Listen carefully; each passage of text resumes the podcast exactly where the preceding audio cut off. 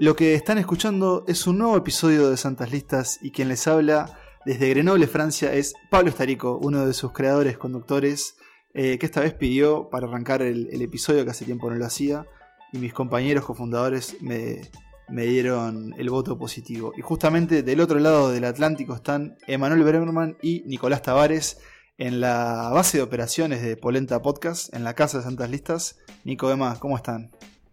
¿Cómo estás, Pablo? ¿Todo bien? Un gusto hablar de nuevo contigo, hablar de cine contigo, que siempre es un, pequeño placer que nos da la vida.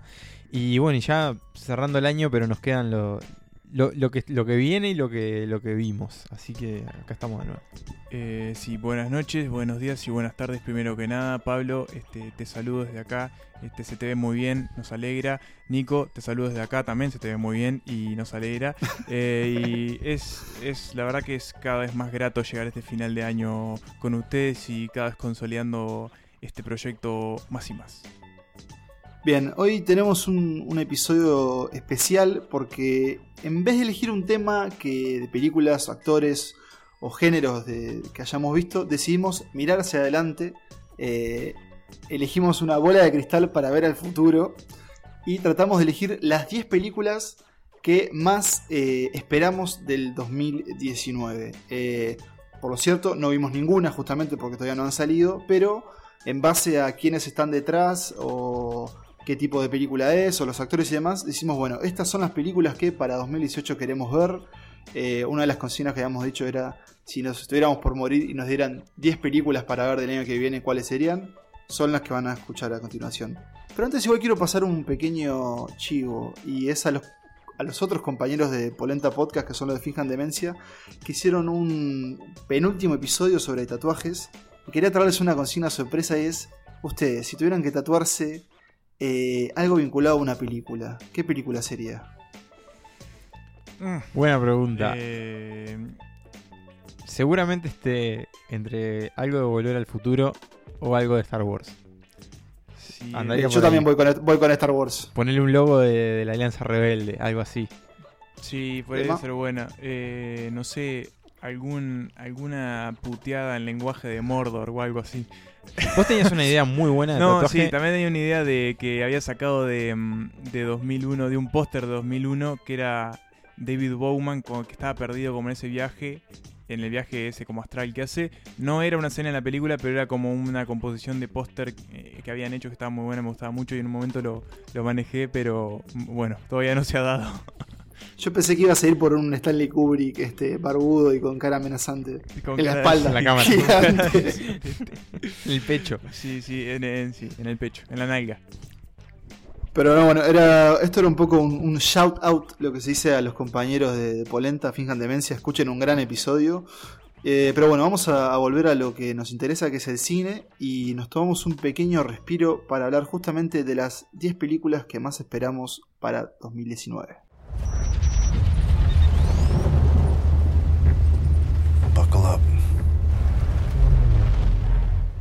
Bueno, bien, y empezamos esta lista extendida, porque tanto hoy como en el próximo episodio vamos a hablar de 10 películas en lugar de las 5 habituales.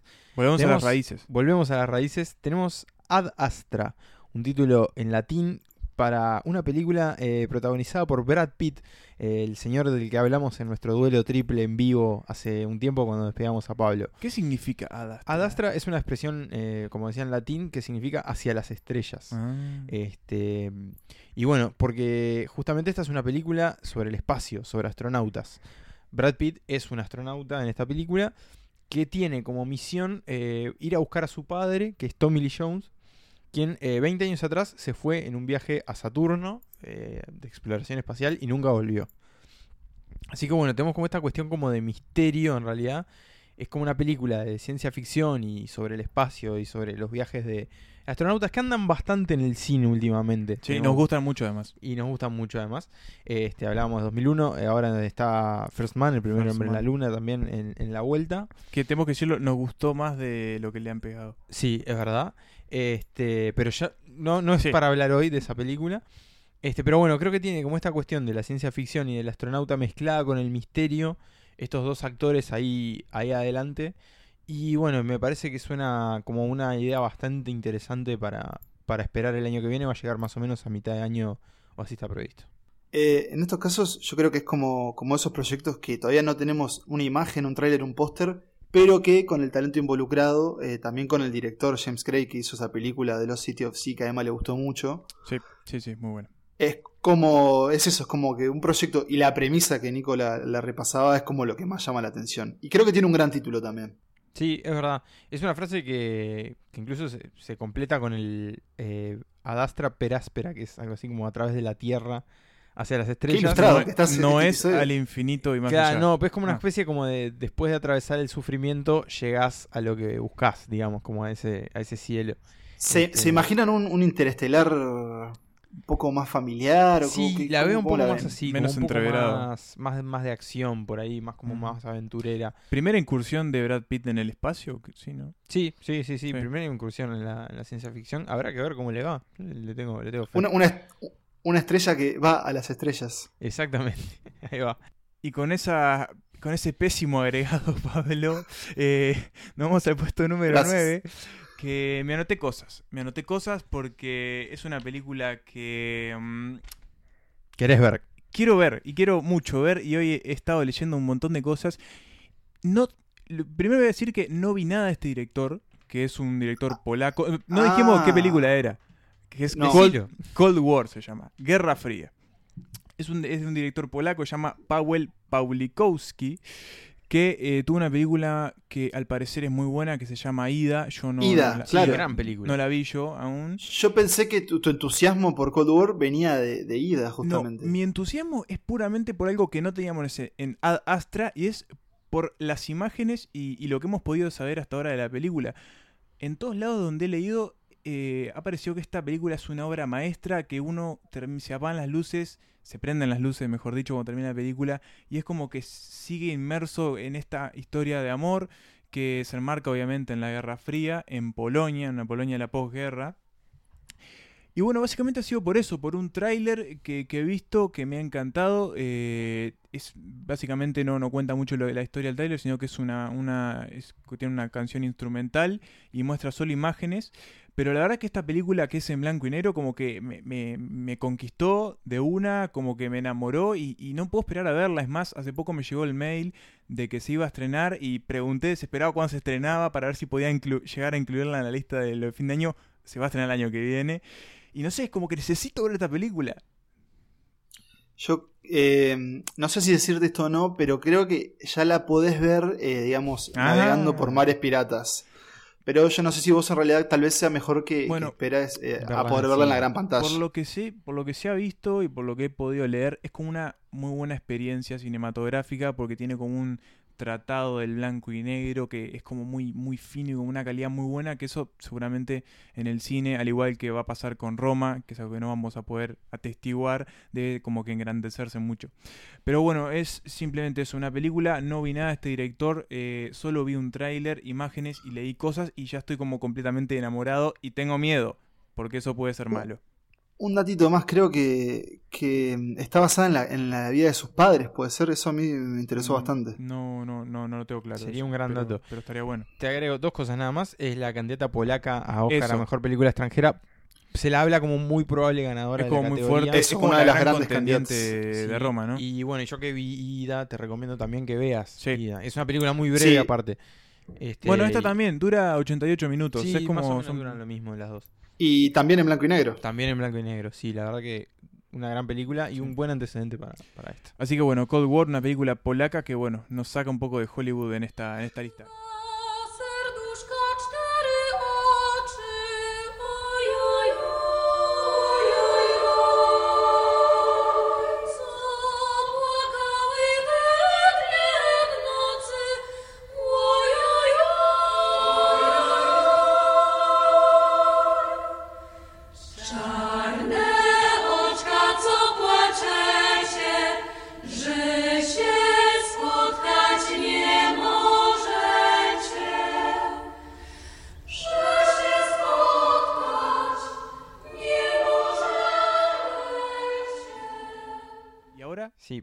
Ahora sí nos volvemos a Hollywood, y nos vamos de Polonia y nos vamos a África. Sí, exactamente. Justamente por, por una elección eh, de lo que probablemente sea unas películas, ya lo decimos, más taquillera de 2019. Eh, pero le voy a hacer la palabra a Nicolás, que creo que es como el, campeón de esta, de esta elección. Bien, yo voy a pedir acá que, infrijamos un poco los derechos de autor y empiece a sonar desde este instante el ciclo sin fin. Ah, gracias, Emanuel. Gracias, gracias. Este, sí, eh, porque estamos hablando del Rey León. La versión, la reversión, esta como nueva onda de Disney de agarrar sus clásicos animados y llevarlos a la acción real que básicamente en este caso van a ser animales computarizados, no va a haber mucha carne y hueso como si en otros casos. Pero va a haber mucho corazón. Pero va a haber mucho corazón eh, y mucho espíritu de la selva. Eh, porque de esta película, de la sabana, perdón, bien vos, eh, pero Timón y Pumba no viven en la selva. Sí, le pasa que es como una. Gran, gran estudio de, los, de, los, ah, de los biomas. Si me pongo a repasar, tenemos sabana. Sí. La tundra. Y hay desierto de ahí. Tenemos un desierto, no, tundra es el frío. ah, pensé que estábamos, no, pensé que estábamos repasando todos los biomas. todos los biomas. No, no. no bueno, te seguimos porque si nos podemos Pero bueno, eh, pero sí, vamos a ver esta nueva versión de la película que dominó nuestras infancias, o una de las películas que dominó nuestras infancias. Y creo que eso ya es suficiente como para, para ver esta versión nueva. Que por lo que vimos en el, en el avance que publicó Disney hace unas semanas, se ve idéntica a la original. Y con esta cuestión de los animales más realistas tiene otra cuestión también.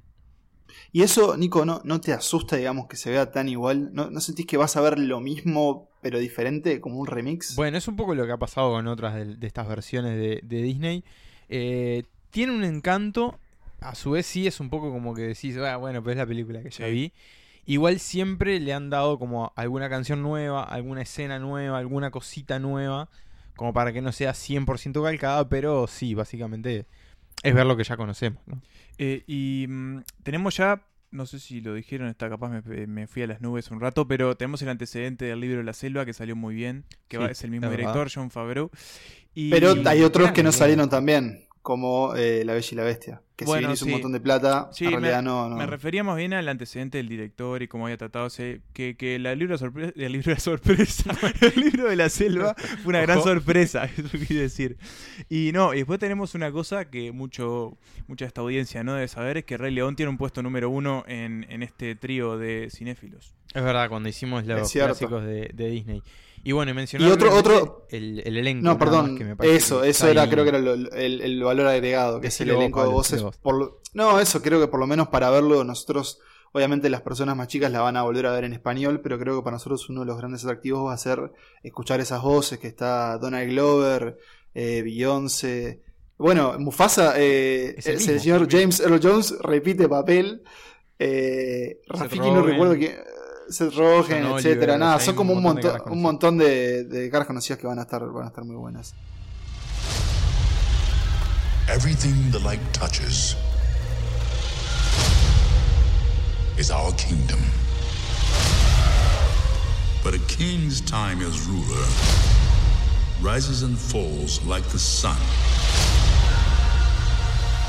One day, the sun will set on my time here.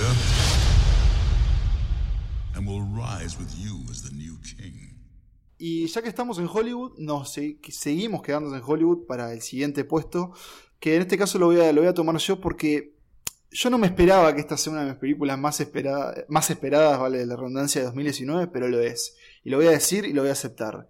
Eh, Pokémon Detective Pikachu, Detective Pikachu es una de mis películas y también de esta lista más esperadas de 2019 simplemente por el niño que hay en mí, el niño que hay en ustedes, yo sé que también, y esa infancia en la que estuvimos abordados por la cultura japonesa y más que nada por Pokémon, y que ahora, bueno, cobran también este, esta vida nueva, como en esta animación de personajes reales, tienen pelo, que es algo medio raro, pero bueno, tienen pelo los Pokémones ahora. Y esta como comedia de detectives y de niño que busca a su padre desaparecido y de un Pikachu que eh, tiene la voz de Deadpool, ¿no? Tiene la voz de Ryan Reynolds. Es una mezcla muy rara de cosas, pero por algún motivo, por el tráiler parece que funciona. No sé ¿qué, qué opinan ustedes. Sí, yo estoy de acuerdo. También es una de mis películas más esperadas, un poco por las razones que ya decías.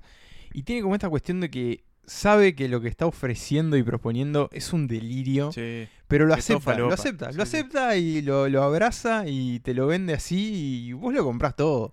Este, un poco porque es un delirio y un poco porque es Pokémon, digamos. Y Yo quiero decir que mm, si bien espero la película y seguramente la voy a ir a ver y, y, la vamos a disfrutar, eh, no sé en qué condiciones, pero la, disfrutaremos. Em, debo decir que yo no la puse en mi lista porque siempre fui mucho más Team Digimon.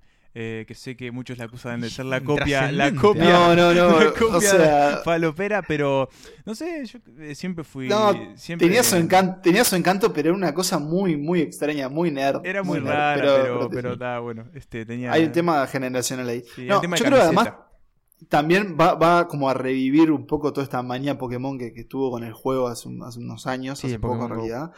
Y probablemente venda muchos juguetes y haga mucho dinero por ese lado también. Y bueno, Hollywood tiene que subsistir de alguna forma y los juguetes es una de esas grandes industrias.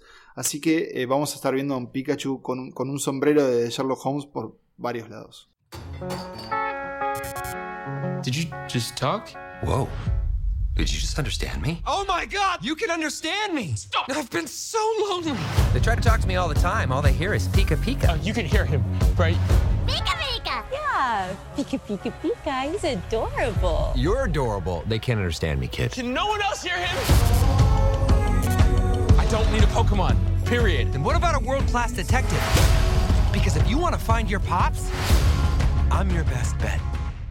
We're gonna do this. Y bueno, y ahora pasamos al, a la siguiente, eh, que ya estamos en el puesto 6. Y tengo que decir que cuando vi quién la protagonizaba, me generó muchas dudas. Sí, yo me quise. Después vi quién la dirigía y dije, ah, esto puede funcionar. pero voy a dejar que, Pablo, eso, que Pablo diga. Por eso, por eso eh, esta película que yo traje a esta lista y es Uncut Gems, eh, que es la nueva película de los hermanos Safdie, que son esa, esa otra gran dupla que Santas Listas eh, adora.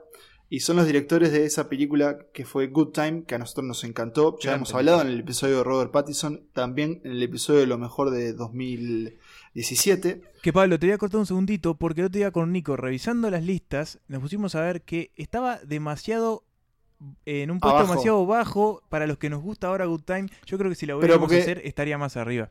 Pero Nico no la había visto todavía. Yo no la había visto y creo que vos tampoco, Emma. No, no, sí, yo la había visto. Sí, sí, es cierto. Ah, puede ser por eso. Era por eso, era por eso. Em, esa persona de la que hablan justamente ustedes es el señor, el gran señor, el gran comediante y estrella de Hollywood, Adam Sandler, que vuelve a... que está viviendo un gran momento, pero acá va a tener un nuevo papel serio, que es como la otra faceta de él, porque va a ser de una especie de... Em, ¿cómo, cómo se diría? Vendedor de joyas. Un joyero. Un joyero. Un joyero, ahí está, gracias. Porque esta película, los hermanos. español, vivió dos semanas en Francia. los hermanos Safi, que ya nos habían mostrado un, Nueva York muy. bastante diferente al que nos tiene acostumbrado Hollywood. Eh, se vuelven a meter como en una zona, como el distrito de, la, de las gemas, de las joyas al parecer. Y lo, lo pueden, hay una imagen por ahí de Adam Sandler con, con una barba candado y unos atuendos magníficos. Y nada, para mí ya esas dos combinaciones, Adam Sandler y los hermanos Safdie, hablan de una gran película. Y creo que ustedes piensan lo mismo.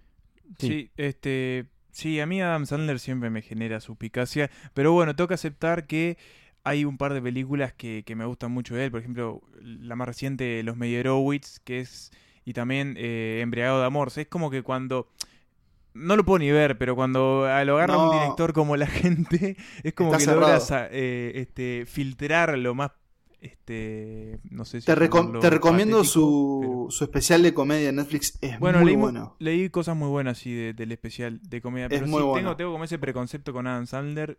Igual. Quiebro una lanza por Sohan, ¿eh? No, no sé. No, no, no. no, no. quédate, la, quédate la lanza. eh, volver a encintar a la lanza. Eh, bueno, y de Uncut Gems tenemos que ir. Nos, seguimos, nos volvemos a meter en el Hollywood más es extraño. Nos quedamos, en, nos quedamos en Nueva York, me parece, ¿no? bueno, no. una especie de Nueva Hollywood más, más este, comercial, pero después pensé un poco más y, no sé si están así. No sé qué piensan ustedes, porque vamos a hablar de Joker. Sí, es una cosa rara esta que, que, vamos a hablar. La película el Guasón. el Guasón, que va a retratar los orígenes de, de este villano, de, este, eh, de el villano de los cómics, me parece a mí. Y lo va a estar interpretando Joaquín Phoenix no sé qué piensan ustedes, pero es algo muy extraño esta película. Sí, es una película que apareció muy de la nada, que se hizo muy rápido también, o sea, como que tomó forma muy rápido. Sí, que no va a tener en cuenta lo que ha hecho DC hasta ahora, o sea, va a ir por su propio camino. La acaban de, la acaban de terminar, aparte. sí, la acaban de terminar de filmar. Eh, tiene un elenco interesante, está Robert De Niro ahí, por ejemplo, además de Ah, Joaquín cierto. Phoenix. Este, eh, Scorsese produce. Hay como un prestigio atrás, digamos, este, bastante poco habitual, al menos para este tipo de, de películas de superhéroes, o, o- ambientadas más bien como en el mundo del cómic. Y creo que tiene como esta cuestión de que, de que va a ser una película que toma un personaje de- de- de- del mundo de Batman, pero que va a ir por un lado un poco más serio y psicológico. Creo que va a ser interesante de ver lo que, lo que ofrece esta película. A mí me, me llaman la atención dos cosas de este proyecto. Una, eh, bueno, obviamente es el director Todd Haynes, que hizo ¿Qué pasó ayer? este tipo de comedias. En realidad son tres cosas. La otra, lo de Scorsese, y en realidad creo que ahí estaba como esa inspiración de El Rey de la Comedia, que era esa película Gran, gran Robert- película. con Robert De Niro sí, sí. haciendo de un comediante fracasado, bastante paranoico, que termina haciendo una- unas locuras para conseguir un poco de, de aceptación. Y lo tercero es, eh, y ustedes no, sé qué opinan, y es que como la filmaron en Nueva York, obviamente imagino que será como una especie de ciudad gótica, eh, se filtraron un montón de imágenes de grabaciones de justamente la filmación, porque están filmando en las calles y con Joaquín Phoenix ya con, con el maquillaje y demás corriendo por el subte, por las calles. Y es raro como ver algo de una película, o sea, ver tanto una película, ¿no? ¿Ustedes qué piensan? Sí, sí, ahora, generalmente ahora que es todo mucho más secreto, eh, porque bueno, el, tema del digital, eh, internet, hoy cualquier sacas una foto y en un momento está en todos lados. O sea, sí, es, es extraño. Pero bueno, yo, yo pongo mis fichas de esta película, sobre todo porque tiene a Joaquín Phoenix, que me parece que es uno de los mejores actores de la generación, que hoy, hoy están actuando. eh, y nada, ya con eso merece, merece ir a verlo. I should laugh, but I cry because your love has passed me by. You took me by surprise. I didn't realize that you were laughing. Y hoy mencionaban, Scor- hoy mencionaban a Scorsese. Sí. Señores, yo me voy a poner de pie y creo que ustedes también tendrían que ponerse de pie pie. para hablar de mi película más esperada del año y esta sí Gran no enganche. puedo eh, esperar a que se estrene, aunque falta muchísimo, porque es diciembre, creo, el año que viene, y es The Irishman.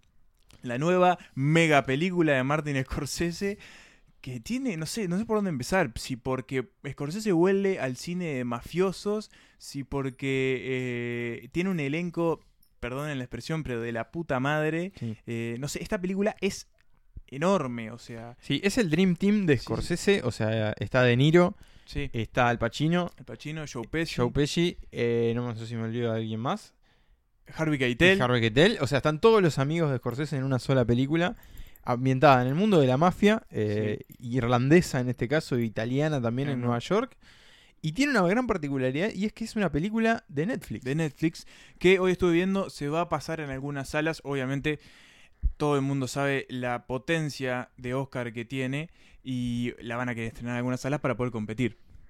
Y tiene otra particularidad, y es que no solo vamos a tener a todos esos actores eh, que ya son, son bastante más viejos, sino que también van a ser de ellos más jóvenes, porque Claro. muchas escenas van a ser con ellos rejuvenecidos tecnológicamente. O sea, vamos a tener de nuevo un Robert De Niro joven, señores. Sí, sí, sí, este, no sé, para mí es uno de los proyectos más interesantes y puede llegar a ser Yo- una, un- un- o sea, me recuerdo, no sé, no sé, la última película de Scorsese que vimos, ¿cuál fue? Lobo Wall Street. Eh, Sí, No, tuvo silencio también. Silencio que pasó, bueno, sin pena ni gloria, aunque a mí me gustó bastante. Pero no sé, cada proyecto de Scorsese es como que es una promesa de, de un pedazo de historia del cine y para mí que esté ahí en el horizonte es como muy, Yo- muy, muy bueno. Yo tengo- estoy, en- ¿sabes que estoy un poco en desacuerdo? Que no la espero con tantas ansias, porque me hago esta pregunta y es, ¿qué tanto más tiene Scorsese para decir en este mundo? Ah, yo creo que un montón. Yo creo O que... sea, te, diría que- que, te diría que las ganas... de viejo choto. eh. Sí, eh, No, no, no, no, no, pero es como no que, bueno, otra, otra más de mafiosa de Scorsese, como que ya está, ya hizo lo que Sí, tenía que Puede hacer. ser como su Esa es como mi gran de- duda. A ver, ojalá en el sea- 2006, en el 2006 Ojalá sea una enorme película. En el 2006 Pero- estrenó Infi- eh, Los Infiltrados, hace rato que venía con mafiosos. Uno podía decir, bueno, Marty, otra vez mafiosos, y nos dejó la cuarta película favorita de este podcast. Así que Tenés razón, datos, tenés razón, datos, señores, tenés, película razón, que, tenés razón. que, Pero- decir. pero- Está basada en un libro Pará, Eh, pará, Emma, pará, pará un poco. Todavía, todavía no salió la que quiero película. hablar de Pará, esta película. pará, ya, ya, ya, ya vamos a hablar, pero. eh, no sé, hay algo, hay algo que huele mal. No sé si es lo de Netflix, hay algo que, que, que huele un poco mal. Y hay- yo quiero recordar que Netflix, eh, Netflix, que Robert De Niro y Al Pacino eh, juntos nos dejaron una película horrible con 50 Cent. O sea que eso tampoco es garantía de nada. Bueno, pero nos dejaron una gran En película con hit. Sí, pero eso fue antes. O sea, Eh, vienen, bueno, vienen uno a uno. Vienen uno a uno. Te estás enfocando, veo, en, toda la parte negativa. No sé por qué. No sé si le agarraste asco a Corsese o qué. Pero nada, yo quería, mm, quería decir unos datos que encontré por ahí. Está basado en un libro que se llama I Heard You Painted Houses. Eh, escuché que pintabas casas. No sé qué relación tiene con la historia, pero bueno. El guion lo firma el mismo que escribió la lista de Schindler. Es el proyecto más caro en la carrera de Scorsese y eh, se enfoca... Es por, por, las por las arrugas de Robert Puede De Niro. ser, En es se- no, en serio, eso es como una gran parte del presupuesto se van en esa tecnología.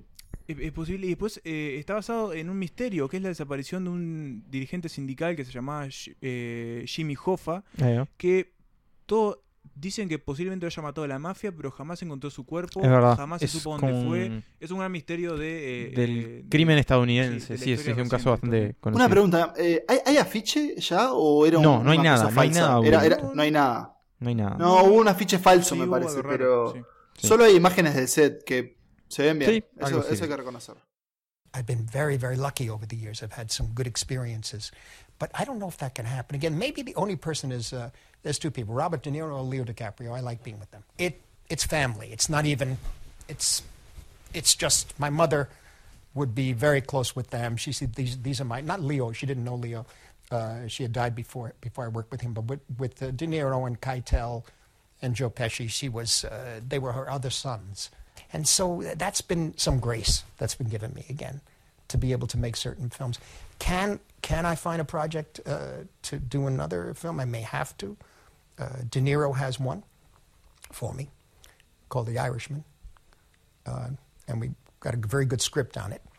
Uh, so we, we hope to go into production uh, who May, I guess, or June of next year. Y bueno, ya que estamos hablando de realeza de Hollywood, eh, vamos a quedarnos en Hollywood, pero en el Hollywood de verdad, en el que está en California, para hablar de eh, la próxima película, la novena película de Me Pongo de Pie, Quentin Tarantino. Eh, Nos quedamos de pie ya. nos quedamos de pie ya que El recientemente casado. El recientemente Sí. casado. Felicidades, Felici- Quentin. Felicidades al señor Tarantino, sí, a la Este, familia Tarantino. Gran fiesta con Harvey Weinstein. Gran sí, sí, sí, bueno, está. Mejor no hablar de, de ciertas cosas. Parece que hay, una mesa con una silla vacía. Sí, sí, sí, sí.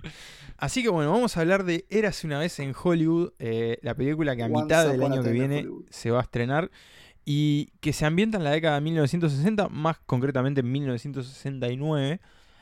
Y tiene. Esto como- es un elenco. Esto es esto un es un elenco. elenco. Esto es Por un elenco. favor, decir, decilo. a Los protagonistas, o sea, lo- los dos personajes con los que supongo vamos a pasar más tiempo son Brad Pitt y Leonardo DiCaprio, que interpretan a un actor de, de westerns y a su doble de riesgo, Claro, Que- que eh, Leonardo DiCaprio es el actor Eh, y Brad Pitt es el doble. exactamente, este, a quienes ya vimos en una, en una imagen bastante luqueados. Este, que bueno, vienen con un poco de capa caída la, la cuestión, está cambiando el cine. Claro, ellos son actores de western y, ta, ya no, y ya como que no corren Es, claro, es un, es un género que en los 60 ya estaba en decadencia. Claro.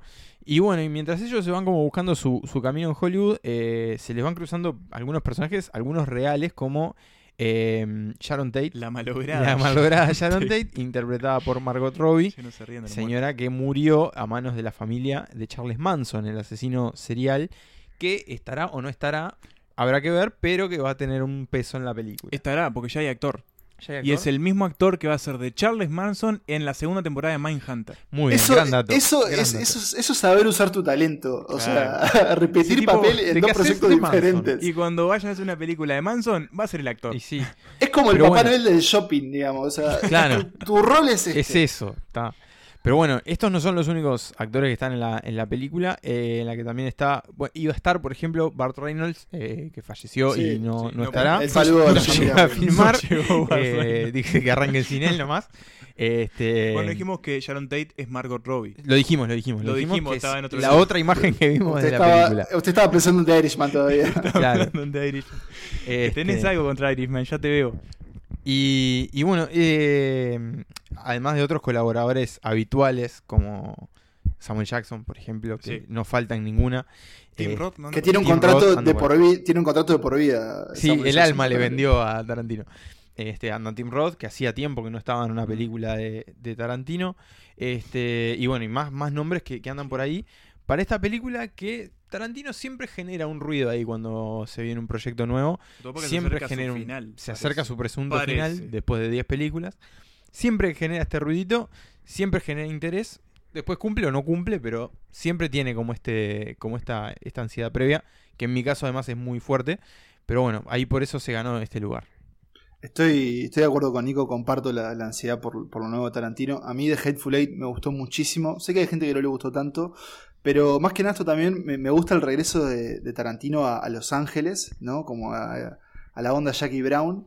Eh, y además que lo está filmando en Los Ángeles, que no es muy común en realidad filmar en Los Ángeles hoy en día. Pero él está como, está como reconvirtiendo cines, todo, y me parece que es como. Suena que es como un pro- proyecto de, de- de pasión de él, eh, así que esperamos. Y que sabemos que va a llegar a los cines porque todas las películas de Tarantino llegan a los cines y eso es genial. Nada de Netflix y esas eso es cosas. Sí, la verdad que se ve como, como algo muy interesante, como que, que- Tarantino está muy copado con este proyecto. Eh, yo calculo que no mucho tiempo vamos a ver algún avance, considerando que faltan siete meses más o menos para la película. Así que bueno, ansiedad de esperar y, ver qué sucede con esta película, la que le tengo particularmente muchas ganas. So, in 2019, at the end of August, as they're setting off the last explosion of the last franchise movie of the summer, Sony and myself will be coming to the theaters with the most exciting star dynamic duo since Robert Redford and Paul Newman. Leonardo DiCaprio and Brad Pitt in Once Upon a Time. Bien, y nos quedamos de nuevo en Hollywood y tal vez con uno de sus proyectos más longevos y es la primera secuela de esta lista, eh, más bien el cierre de una trilogía porque la segunda película más esperada por Santas Listas en 2019 es Star Wars Episodio 9. Eh, justamente el cierre de esta nueva trilogía de la saga empezada por George Lucas y que ahora le, le toca terminar al quien la relanzó, a JJ Abrams Que eso que es bueno o malo. el ahijado de Kathleen Kennedy, de alguna forma, apadrinado por, por Lucasfilms, que vuelve, que toma las riendas de este proyecto, que con su película anterior había, digamos, dividió las aguas con El Último Jedi. Yo creo que a nosotros tres nos gustó, ¿no? Nos A gustó lo menos mucho, sí- sí, sí. Nos gustó somos, mucho. somos defensores de Sí, esta nueva hubo trilogía. gente que la odió. Yo no Totalmente. entendí por qué la odió a la Después película. se reveló en realidad que hubo como una especie de trama de bots y había rusos metidos, o sea, muy raro todo, no, ¿no? no llegué a eso. Sí, cierto, sí, es sí. cierto eso. Pero no, como me en, en- personas como en las eh, críticas. Santiago motorizado que le daba palo. Cierto. ¿Por qué? ¿Por qué? Cierto. ¿Por qué le Yo creo que es por, porque lo que hizo Ryan Johnson es, es hacer algo como bastante diferente. Creo que justamente las sorpresas fueron lo que más nos gustó. Pero bueno, se ve que alguien en Al Lucasfilms no le y- gusta. Claro, es alguien en Lucasfilms y en Disney eh, escuchó, digamos, las quejas y dijeron, JJ, es tu turno de nuevo. Venía a salvarnos esto. Más que nada también lo que había pasado con la película de Han Solo. No, hay como un montón de otras cosas. Sí, y que el más director allá de las historias. de esta película, que era Colin. Trevorrow, eh, estrenó una película que le fue horrible y Sí. después, bueno, hubo diferencias creativas. Y, y se, lo, se lo llevaron a- a- al campo, dijeron. Como, le, Exacto. como le pasó a, a Josh Trank también. Exacto. Y, y en el medio de todo esto, encima se muere Carrie Fisher, o sea, se pierde uno de los pilares de la película. Hubo como varias piedras en el camino, pero bueno. que no sé qué carajo van a hacer con Carrie Fisher. Bueno, ahí J.J. Eh, explicó que, que van a usar. van a usar material Escenas del, eliminadas del despertar de la, de la fuerza. del despertar de la fuerza. Y bueno, y van a ir como. Ahora, yo les hago, les hago una pregunta, porque para mí, por un lado, me parece que de alguna forma está bueno que Abrams cierre lo que empezó, pero por otro lado me gustaba esa cosa como de ir pasando el, el, el batón, ¿no? Digamos, o sea, que de un director a otro. Entonces me da como un poco de miedo de, de dar un paso hacia atrás en lo que Ryan Johnson avanzó, que era hagamos las cosas diferentes. Entonces, no sé, me da como un poco miedo por ese lado, pero no sé, quiero saber qué va a pasar con estos personajes, no sé qué piensan ustedes. Sí, Sí. eh, eh, lo que tenemos, lo que sabemos, por ejemplo, es que es, lo, es eso que vos decís, que que J.J. Abrams en la primera como que continuó todo lo que ya habíamos visto, si bien me acuerdo, recuerdo estábamos todos muy emocionados, eh, y que creo que no es una mala película, El despertar de la fuerza ni nada parecido, pero sí era como tenía como una cierta continuidad. Eh, el último Jedi, los últimos Jedi, eh, como que rompió todo y eso como que le había traído mucho aire fresco a la saga. Yo creo que hubo también como una cuestión de necesidad, porque vos tenés que pensar que los últimos, que en Despertar de la Fuerza viene después de la trilogía de precuelas que Sí. había sido muy vilipendiada, sobre todo por los fanáticos, que vos tenías como que reintroducir Star Wars al, al mundo, digamos, a una generación de niños también que no, por ahí no habían tenido como la oportunidad de verlas en el cine. Entonces, bueno, un poco como que había que volver a transitar por el camino conocido, más allá de que tenías que presentar también a, lo- a los nuevos personajes. Entonces, bueno, un poco también fue, creo que rehén de las circunstancias. Sí. Este, habrá que ver qué pasa con esta. Pero tengo ganas de ver cómo termina esta trilogía que, al menos en su con respecto a su trío protagónico y su nuevo villano, me han conquistado un buen lugar en el corazón. Quiero una, aclarar una cosa nomás. No es que esté todo mal con Ryan Johnson. De hecho, le dieron una nueva trilogía. No sé qué va a pasar con eso. ¿no? También van a estar los muchachos de Game of Thrones. John Favreau está haciendo una serie para la plataforma de Disney. O sea, hay un montón de cosas por venir. Pero bueno, por lo pronto, el año que viene se termina esta, esta trilogía de la nueva Star Wars. You're doing that? You're doing episode nine. Episode nine, yeah. Episode nine. It's very exciting. Okay, now if you could go back and talk to the young J.J. Abrams, Yeah.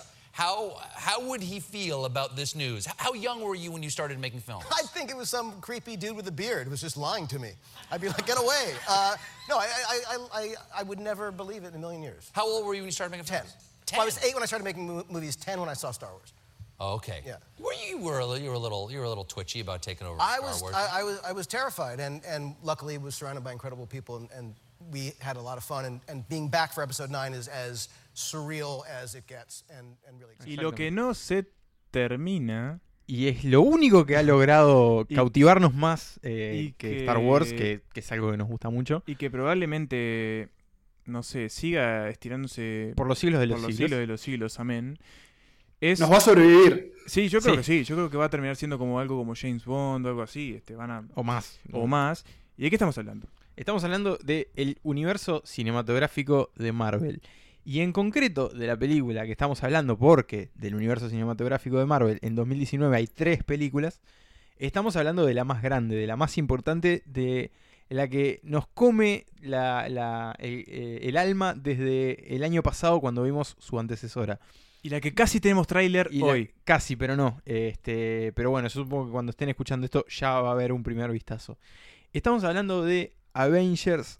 ah, ah, ah, ah, ah, ah, Avengers porque 4, título, dos puntos, títulos conocidos. título desconocido, exactamente porque aún no sabemos, al menos hoy que estamos grabando esto, no se conoce el título oficial. Es la cuarta película de Los Vengadores.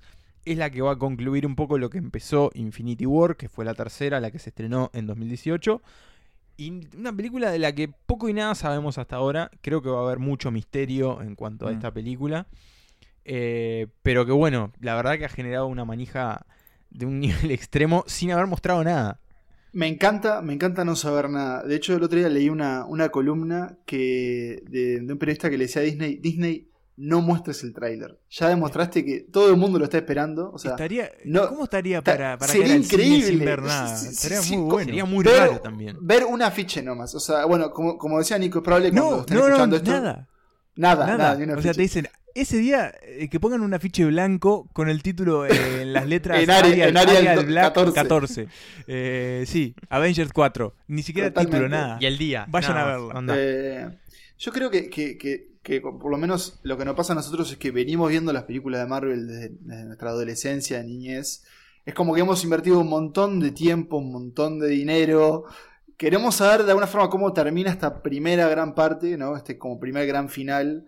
Que en realidad va a ser un final, pero también va a ser un, un reinicio para todo lo que viene más adelante, eso seguro. Sí, es un punto y eh, aparte y no un punto final. Totalmente. Yo creo que los hermanos rusos nos están. Les tengo mucha fe. No sé por qué le tengo mucha fe que esta película nos va a dejar de cara, nos va a hacer gritar, reír, emocionar, llorar. Creo que todo eso se viene con esta película. Y yo me espero, al igual que pasó con la anterior, de que sea más que una película, un evento. Porque eso también fue lo que pasó con Infinity War, ¿no? Porque era como. Era como que vos no ibas a ver una película, no sé si me explico. Era como que ibas a ser testigo de el final de una especie de camino que se había construido con películas, pero como que no era una película lo que iba a ser, era como un gran evento al que tenías que, asistir y creo que esto va a ser como, como una, una réplica también, ¿no? Sí. Este, Pero creo que incluso más todavía. no, obviamente va porque, bueno, es después de todo lo que pasó en la primera iba a tirar un spoiler. No, Emma, no, no, no. Contente, contente tú igual, puedes. igual creo que, que la gente ya sabe. Sí, bueno, está. Sí, eh, o sea, ¿quién no vio esta película el- este año? chasquido. Sí. Eh, sí, yo creo que le- les confieso que va a ser una lástima no estar a su lado viéndola. Sí. Y al parecer, Sí, no la vamos a. Nadie. eh, este trío la va a haber separado totalmente. Sí, porque, bueno, cometí la, la imprudencia de agendar un viaje eh, en esa fecha. Yo lo único que estoy rezando, y desde acá hago el, el llamado a, a Disney, eh, para Que no liberen sean en- soretes, no, eh, ¿Que la vieron en el avión? no, no, no, y hagan como hicieron con, con Infinity War, que movieron la fecha de estreno una Ah, semana cierto. para atrás, eh, para, Ah. para que se estrene en simultáneo en todo el mundo. Es cierto, es cierto. Porque eh, actualmente la- la- el, el calendario es, se estrena en Europa y una semana después se estrena en el resto del mundo. Este, pero bueno, la vez pasada juntaron todo para que obviamente también hay una cuestión de spoilers que, que- que no haría muy agradable que una parte del mundo la vea primero y el resto después. Entonces yo confío en que van a hacer algo similar y la van a adelantar este, para la última semana de abril y la voy a poder ver. Eh, Yo creo y que si esta no tendré que esperar la- dos semanas muriendo. La van a ver hasta en Kazajstán. O sea, no hay, no hay forma que escapes a ella donde, donde quiera que estés. No, no, eso lo sé, eso lo tengo muy claro, pero el tema es que yo viajo con gente y no los puedo dejar tirados para irme a ver eh, Oh, Avengers sí. 4. O sí, o sí, claro, totalmente. raro, decirle, señores, raro". necesito tres horitas más o menos, tres, cuatro horitas, Sí. ya vengo. Decís, voy, voy a comprar unos puchos y ya vengo. No sé, no la descarto, pero bueno, mi, Pero mi bueno. intención es verla en, en terreno patrio. Y falta poco. Falta poco, estamos Falta ahí, poco. estamos ahí, estamos, Estamos a ahí. cuatro meses. Sí, el año pasa volando, ya está viendo dónde pasamos Navidad, si Sí. comemos lechón o cordero. Así que, que bueno, señores, esa fue nuestra lista de lo más esperado para 2019. Thanos did exactly what he said he was going to do. He wiped out 50% of all living creatures. We lost. All of us. We lost friends. We lost family. We lost a part of ourselves. This is the fight of our lives. This is to work, Steve. I know it is.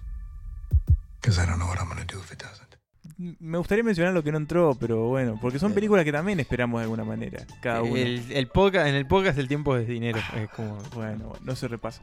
Eh, pero sí, vamos a repasarla. sí. Eh, puesto número 10, Ad Astra. Puesto número 9, Cold War. Puesto número 8, El Rey León. 7, Pokémon. Detective Pikachu. Detective Pikachu. Puesto 6, Uncut Gems. Puesto 5, Joker. El Guasón. Puesto 4, The Irishman. Puesto 3, Érase una vez en Hollywood. Puesto 2, Star Wars Episodio 9. Y puesto 1, Avengers. 4. Número desconocido. Título misterioso. Tu- título desconocido. Gran Emma. lista, yo creo que tiene de todo. Yo, eso, no, le- Nico, no, si te parece, vamos a dejar que diga una de las de él que no quedó porque se muere. Dale, dale. Decí, un- Dale, decí dale, una. decilo, dale. Eh, Pero una. Bueno, voy a elegir eh, It 2, porque en la segunda parte de la adaptación del libro de Stephen King, porque que creo que fue mi, mi elección número 10, pero, pero nada, espe- espero mucho de esta, de esta secuela. Muy bien. Yo, si Este- me permiten, voy a, voy a decir Sí. una también, ¿no? Porque Dale, sí, sí, Dale. ya que Y estamos. voy a ir por una nacional, por una uruguaya, que tampoco entró, y es Los Tiburones, es el, el debut de Lucía Garibaldi. Es probable que esto nunca llegue, este mensaje nunca llegue a ella, pero nada, para mí creo que es una película que, que se viene con toda, ya estuvo premiada en San Sebastián y va a estar en Sundance. Eh, y eso de una chica que se enamora en un balneario donde se dice que hay tiburones. Me parece una, una premisa hermosa para ese Muy bien. Muy bien, y bueno, ya que estamos, yo también menciono una eh, que sí se va a estrenar, que está acá a punto de caer, que es Suspiria, el remake de la película de 1970 a cargo de Luca Guadagnino, eh, que esta mezcla también como de terror y drama, tiene una cosa muy, muy particular, es, visualmente es muy interesante, la banda sonora es de Tom York, o sea que no es un dato no menor, tiene como un montón de factorcitos que, que le suman y, y me atrae mucho esta película. Yo hago un mea culpa, Nico, porque a ustedes les dije que iba a ver Suspiria, que se estrenó acá en Francia, pero parece que la, la audiencia grenoblense no fue muy gentil con ella porque a las dos semanas desapareció Suspiria. Y cuando, qui- cuando suspiro, quise ver... Cuando quise ver, esto es real, en el, en el diario, en el Le Petit Bulletin, que es el, el pequeño diario Qué cultural, gran eh, ya no había, no había horarios de Suspiria, y así que ahí se fue. Pero bueno, espero, espero poder verla en algún punto también. Eh, ¿Qué les parece la lista de esta que hicimos? Bien, yo creo que tiene un poco de, de todo. Tiene como lo próximo de grandes directores. Tiene las franquicias que, que se llevan nuestro dinero. eh, tiene películas muy interesantes. Yo creo que, que maneja un poco las distintas manijas que uno puede tener con el, con el cine. Y me deja con muchas ganas de ver, bueno, todo esto que se viene. Siempre pasa después que algunas de estas películas decepcionan, otras Mm. se mantienen. Así que bueno, habrá que ver qué pasa y recomendar estas películas a todo el que, que las quiera ver. O no, O no, no. sabemos. Pero, Pero bueno, bueno, bueno, ya no, lo pero veremos. decir, bueno, el año que viene, si tenés que ver qué, qué ir a ver, Sí, bueno, sí. acá tenés una Sí, posibilidad. no, no creo que estemos tan mal rumbeados, así que. Creo que más adelante el año que viene podemos comprometernos a revisar esta lista y ver qué, qué nos pasó justamente con, con esto que pasó acá y tal vez otras que nos hayan gustado. Estoy ya lo vamos a ver. Eh, bueno, ahora sí, se viene fin de año, eh, la vuelta de la esquina. Señor, nos Estamos queda ahí. un solo capítulo. Un solo Sí, capítulo que es un para poco el el- final. la para- segunda parte de esto, ¿no? Es como la segunda parte de esto. Podemos decir, va a ser el repaso de lo que más nos gustó en el año. Y bueno, es el final de la segunda temporada de Santas Listas. Eh, así, así nomás lo digo. Sí. Duele un poco decirlo, pero Sí. sabemos que la tercera ya está confirmada y asegurada por, No hay- por sí. los dueños de Polenta, y como somos nosotros. y vuelve, el elenco original, hubo negociaciones, original, hubo todo, negociaciones todo. duras. todo Eh, había un integrante que, que no estábamos dando con el precio, digo, Sí. no, no voy a decir el nombre, pero termina con Bremerman. Pero bueno, se logró, se logró, se logró dar fi- fi- finalmente con sus este, exigencias. Y bueno, estamos contentos, ¿verdad? Que vamos a volver. Estamos contentos. Sí, yo, y- estoy, yo estoy contento de poder haber llegado a un arreglo. sí, sí. Y bueno, y adelantar también que, que- que- que renovamos lo de- el resto de los podcasts de, de actual, de la actual Polenta. Eh, Sí. Se viene el final de temporada de Finjan Demencia también. Es También. el 18 de diciembre en vivo. Es un buen dato para recordar. Y estamos ya cerrando eh, lo- las contrataciones para el, Sí. para el año que viene. El mercado pase El mercado pase ya está. el ya 15 está de está- y- se vienen, llama. se vienen. Sí. Así que bueno, vamos a tener esos podcasts Bueno. veraniegos. Y nada, hay que despedirse. Y hay que despedirse. Así que Pablo, desde acá, Montevideo, Uruguay, la blanqueada Montevideo, Uruguay, me despido. Nico, Yo también me despido. Y de vos también. Yo también Y de todos eh, les digo oyentes. adiós a todos. Perdón que los pisé, pero bueno, es lo que tiene estar hablando a dos continentes. Eh, bueno, y nada más recordarles, eh, como siempre, que viva el cine.